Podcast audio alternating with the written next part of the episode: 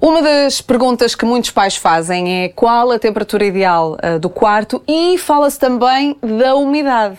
É importante ter em conta isso ou, ou, somos só uns exagerados? Os pais são uns exagerados e pronto. Não vou responder essa última pergunta.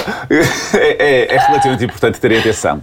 Em relação à temperatura, nós temos respostas mais objetivas. Está mais ou menos estabelecido que a temperatura mais correta, que é confortável, mas que limita o risco do sobreaquecimento, do aquecer em excesso, sai entre os 18 e os 21 graus. Bem longe dos 24, 25, é aquele clima é tropical frio, que a maior parte dos é? pais gostam de pôr os quartos.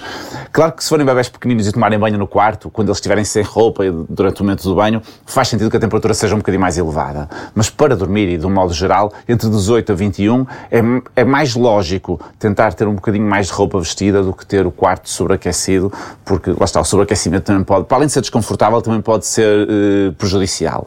No verão é mais difícil de controlar, se não tivermos um sistema de, de arrefecimento, mas eu diria que podendo, será mais ou menos esta a meta, não é para andar aqui de, de réguas quadras, mas será mais ou menos isto. Relativamente à umidade, não há respostas tão certas. E isto vai depender muito da, da criança, vai depender do conforto, e é, é importante que os pais aprendam a, a olhar para os filhos e avaliar se eles estão confortáveis ou não porque eles são muito claros em relação a isso. Se a criança estiver bem, está confortável. Uhum. Se não estiver confortável, ela vai se manifestar de alguma forma. Há crianças que, prefer... que, que estão melhor com, com, ambientes um bocadinho mais úmidos.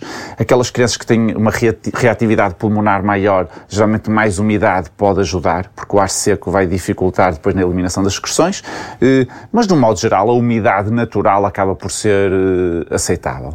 Recomendas aqueles umidificadores que há... Eu comprei um e, e não correu muito bem. É. Meu filho fazia fazia bronquiolite e se calhar exagerei na umidificação do ar. Na maior parte das vezes a umidade natural chega, acho que não há. Não no nosso país grande. não temos muitos Sim. problemas em relação temos a algumas isso. variações, mas também são variações que, sendo sazonais, eh, há mais umidade quando nós também precisamos, temos mais vírus respiratórios, também temos que ajudar a eliminar mais, há menos umidade quando não temos tanto a presença desses vírus. Portanto, se calhar a natureza também desenhou isso bem e, e faz sentido deixar que ela decida por nós. E deixar o quarto dos miúdos arejar um bocadinho no inverno, pronto. No inverno também, quanto mais arejar, melhor. Melhor. Até porque, como nós já falamos no episódio anterior, o frio não constipa. Portanto, quanto mais arejado, melhor. Sempre. Ok, todos os dias arejar um bocado é para Sempre. o ar circular. Sem Oxigênio. Sempre, sempre.